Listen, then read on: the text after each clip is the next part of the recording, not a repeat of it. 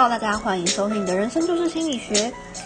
在上一集我们讲到了自制力和意志力这两件事情是相辅相成的。那在今天我要跟你分享的是，当你自制力还没有锻炼到一个境界，你觉得很无助的时候，你该怎么重拾信心？你该怎么拿回你人生的主宰权呢？那今天一开始要跟大家分享的一个专有名词，还是说专业名词呢？这个名词叫做习得的无助，它是由一个心理学家叫做塞利格曼提出的。好，那这个实验内容是什么呢？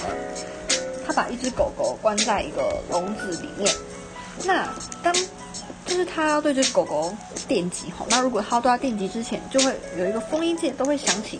刚开始狗就这样上蹿下跳，试图要逃出笼子，逃避这个电击。但经过很多次努力，狗狗发现根本就逃不出笼子，所以只要封音器一响，狗就安静等待电击。后来塞利格曼打开笼门，然后呢打开封印器，结果狗不但没有逃出笼子，反而躺在地上呻吟战斗。塞利格曼说呢，其实人和动物一样，在面临一种我们没有办法改变的条件的时候，都会产生一种无助感。久而久之，即使客观条件改变了，他们还是没有办法从这种无助感中走出来。那塞利塞利格曼呢，称这种消极悲观的心理状态为习得的无助，它使人们失去希望，放弃努力，然后呢，被动的承受灾难和痛苦。这个实验也让我想到我之前听过的一个呃关于捆绑。大象的实验，在这个大象一开始还是小象的时候呢，他就用铁链把它捆绑起来。然后呢，小象当然就是很想要挣脱嘛，跟刚刚的狗狗一样。可是他后来就发现呢，时间久了，这个小象也不再想要挣脱，就是认命的接受这件事情。结果到长大呢，呃，大象小大象已经就是小象已经变成大象了嘛。那大象呢，有一次就把这个铁链换掉。就是把把这个铁链换成草绳套在这个大象身上，然后就发现说，大象它还是不跑，纵使那个草绳对它来说想要挣脱是一件很易如反掌的事情，但是大象还是不做。为什么？因为它已经陷在这种无助感，就是我们说的习得的无助这样的心理状态。所以其实我们讲说，事情都是可以变的嘛，并不是静止不动，就像刚那样子，铁链已经变成草绳了。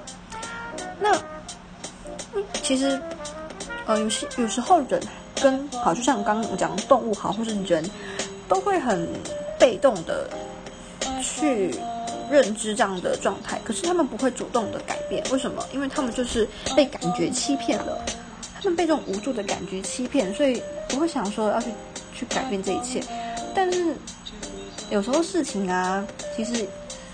你你不知道的时候，他可能外在条件，可能客观条件已经改变了。这个时候，你就像那个成年的大象一样，你是可以做到这件事情的，但是你选择不去做，那不是很可惜吗？对不对？好，那这边就要跟大家再讲到第二个，就是外部归因跟内部归因。好，又是很无聊的专业名词，很无聊。我们聊，我们就要讲故事吧。好。一个四十岁左右的单身男人呢，他对学临床医学的学生法里斯的报道抱怨道：“好像，就说呢，哎，我从来都没有参加过这种社交生活。”所以巴里斯就介绍他去参加舞会，舞会上好多女生都想要跟他跳舞，可是这个男生呢，还是没有办法从沮丧当中走出来。他最后就说：“我只是幸运啦，这可能不会再发生了。”那很多人其实都跟这个男生一样，把自己的成功归因在外部环境，就是我们说的外部归因。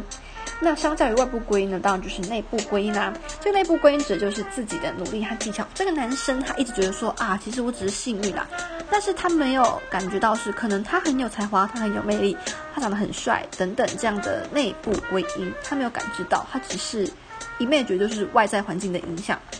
那其实如果你一直把呃你成功的因素都推在外部归因的话，当然我们会说这是好的嘛，毕竟这是谦虚啊，对不对？但是你如果过度的放大这个外部归因对你产生的影响的话，这会削弱你个人对事物的控制力，你反而会让自己越来越无助。心理学家发现说，我们如何解释挫折，会影响到我们对事物的控制感。那些比较有强控制感的人呢，会认为自己的命运由自己主宰，会表现出自我控制的意愿和能力。那更有可能在学校表现优秀，拥有更好的关系，可以赚更多钱，并且可以延迟满足来实现长远目标。所以下次遇到挫折的时候呢，我觉得也许你可以把它看成是你的能力、你的才华去呃导致这些事情。有时候并不是呃你运气好，有时候是我觉得是你自己的努力占了很大的一个部分。那不要过度的去就觉得说哦都是别人帮我的啦，都是好运气啊，这样呢你反而不会开心哦。那我们刚刚讲到延迟享乐、延迟满足呢，这边要跟大家分享一个很著名的史丹佛大学的实验，叫做棉花糖。这位呢是有呃这位。这个实验是有一位叫做呃沃尔特·米歇尔的心理学家提呃提出的。他邀请了六百四十三位四岁的小朋友，他就跟我们说：好，现在这个房间有棉花糖啊，那我十五分钟后回来。如果十五分钟后回来，我发现你没有吃棉花糖，我就再给你第二块。那如果你吃掉了，你就没有了。结果这个实验发现说呢，三分之二的小朋友立刻或是延迟大概五秒就把这个棉花糖吃掉了。那有三分之一的小朋友呢没有吃。那么去追踪这些小朋友，发现说呢，这些没有把棉花糖吃掉的小朋友，在以后的不管是社交关系或者是事业成就上面，都比那些把棉花糖吃掉的小朋友的成就来的还要高。好，所以这其实就是表现出了一个自律、自制力的一个很重要的，呃，对我们人生啊很大的、很重要的一个影响，就是你必须要学会如何去控制你自己，如何去自律，你才能够真正的达成你的目标。那呃，如果你想要更深入去了解这个的话，我推荐你可以去看《别急着吃棉花糖》。我记得它的封面是红色的，这本呢我觉得很适合大人看。那如果呃家里有小朋友想要给他看的话，可以给他看一本叫做《孩子别急着吃棉花糖》。它这个里面呢主要是着重在呃一个小女孩跟她父亲之间的呃生活点滴，就是她的父亲带给她的影响啦。她的父亲是一个很成功的企业家。那这边呢，主要是由小孩子的角度出发，然后经由棉花糖这个理论呢，来去验证，呃，到底自律这件事情的影响是什么？我觉得还蛮适合小朋友看的。小朋友看完不会觉得很艰深难懂，他也可以很正确的了解说，到底自律对我们的人生有什么样的影响。好，那再来讲就是呢，如果你想要让你的生活感到更加积极的话，就要提高自我的决定感。也就是说呢，你想要的东西。你你掌握在你生活的一切，你才能够更加快乐。心理学家兰格和罗丁他们做过这样的一个实验，他们将康乃狄克疗养院的老年病人分为两组，一组的看护呢对老人们强调说，我们的职责是让你为这个家感到自豪幸福。他们以很正常、很好意的这样的态度去照顾病人，但是病人是处在一个被动接受的状态。第二组的看护者对老人们说的却是让你过任何想要的生活。他强调选择的机会，病人们可以做一些小决定，他履行一定的责任。三周以后，报告显示第一组的病人更加虚弱，而第二组百分之九十三的病人表现得更加机敏、活力和快乐。在兰格和罗丁从研究中得出结论。对于一个被迫失去自我决策权和控制感的人，如果给他一个比较强的自我责任感，提高他对生活的控制感，让他们可以自我决定，那他们的生活品质就会提高，生活态度也变得更加积极。那在这段他前面的小标语是写说呢，生活掌握在自己的手中才快乐。的确，如果你对你的人生，就是永远都是处于一个被主宰的地步的话，一个地位的话，我想你的人生也不会过得快乐。像最近啊，那个公式的影集，你的孩子不是你的孩子，嗯，还蛮红，对不对？他就有探讨这样子的一个议题哈，就是关于妈妈对小孩子的控制力很高这件事情。它这个单元叫做呃妈妈的遥控器，推荐大家可以去看一下，它里面就探讨了关于家长对小孩子的，如果是控制力太高的话，会有什么样的影响？我觉得这部。这部影集这个系列呢讲的还不错，好，大家可以去看一下，就不要爆雷了。好，那有一个老人，他在住在一个小巷子里面休养，但是附近有一群很顽皮的孩子，他们天天在老人的屋子旁边就一直叫、一直吵、一直闹，在那边嬉戏玩耍，破坏了这样很安静的环境。老人没办法好好休息，所以老人呢制止很多次，但是没有效果啊。最后老人想出一个方法，他集合孩子们，他就说：“你们很棒。”你们来这里玩，我很喜欢。那就跟他们说，以后你们每天来玩，每天都可以拿到奖励。孩子们逐渐习惯于获得奖励，老人却逐渐减少所给的奖励。到最后，老人一分钱也不给了。于是孩子们觉得待遇不公正，认为不还钱还想我们给你热闹做梦。便呢再也不到老人的附近大吵大闹了。老人很聪明哈，其实孩子们的内部动机就是为快乐而玩，被金钱改变成了外部动机，为得到钱而玩。他操纵钱这个外部因素，所以也操纵了孩子们的行为。这个就叫做德西效应。进行一项愉快的活动，如果你要你去呃提高外部的物质奖励，你就会减少对活动参与者的吸引力。所以呢，我们应该要去注意说呢，激发自己和别人的内求动力。积极主动、持之以恒的兴趣及坚强的意志，好，这才是你做事情很最重要的因素啊，而不是仅仅靠外部的物质奖励。那我们刚刚讲说呢，呃，其实如果你想要有对人生的主宰权的话，一定要爱你所做的东西嘛。我们常讲说，兴趣是你最好的老师。比尔盖茨他还曾经给一个向他请教的中学生回信写道：“在最感兴趣的事物当中，隐藏着你的人生。”所以可见，人生最大的幸福就是呢，能够把你自己的精力付诸在感兴趣的事情，并有所成就。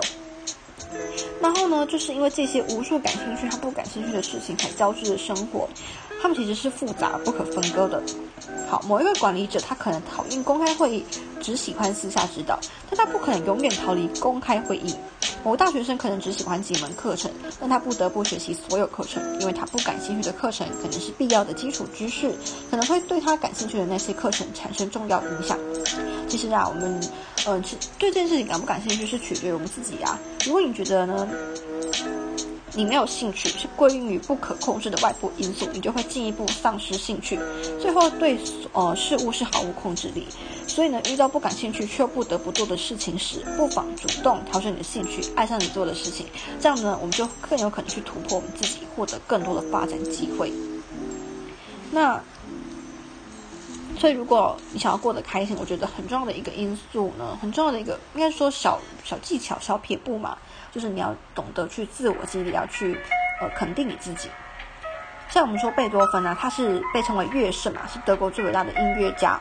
他一生创造很多很多优秀的作品，比如说《英雄》《命运交响曲》《田园交响曲》《快乐颂》。那后人将他和莫扎特和海顿并称为维也纳三杰。可是我们都知道，贝多芬的命运并不平坦。他四岁的时候就被酒鬼父亲逼着练习，有时候甚至不能睡觉。在二十六岁时又突然失聪，此后只能透过书写与他人交换意见。即便如此，他仍然以惊人的毅力坚持音乐创作和演奏。为什么让贝多芬从失聪的打击之中恢复过来，并展现自己对世界的关怀、对人的热情和对生命的执着呢？除了对音乐的执着，自我激励发挥了更大的作用。美国心理学家发现说，一个从来没有或很少进行自我激励的人，最多只能发挥自身全部能力的百分之三十；那些经常进行自我激励的人，成功的几率超过了百分之八十，几乎是前者的三倍。如同激励他人一样，常常进行自我激励，能够帮助我们提高情绪状态，而能更积极的面对生活、面对失败，还有突如其来的困难和恐惧。所以呢，当我们面对这样子一个很害怕的情境，很不安的时候，我们要学会对自己说：面对困难和恐惧，我的未来可以更美好。那其实当我在呃想要激励我自己的时候，我很常会去听一首歌。这首歌是我非常喜欢的歌手，叫做卢广仲。他一首歌叫做《一定要相信自己》。那你听歌就知道他已经是很励志的那种歌嘛，对不对？那嗯。当初我在很对自己很失望的时候啊，其实也是听这首歌，然后才慢慢对自己有力，有更足够的信心和力量，然后去面对未来的挑战。所以，我们很推荐这首歌。如果你现在是在低潮期，或者是对自己很没有自信的时候，我觉得可以去听听这首歌曲，也许它能够帮助你找回你那个你最原始的、最棒的自己。好。那这边要跟大家分享一下这首歌的歌词，呃，还是播小段给大家听好了，就是片段。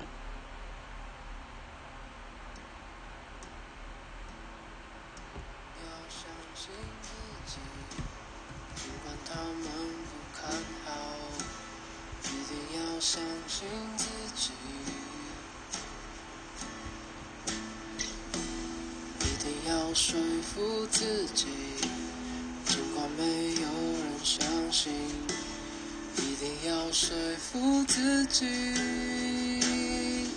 今天过去，今天过去，就让我轻轻睡去，睁开了眼，明天会美丽。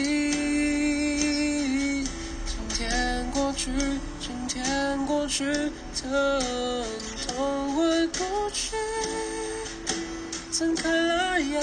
明天会美丽。那我们今天节目就到这里喽，下次再见了，拜拜。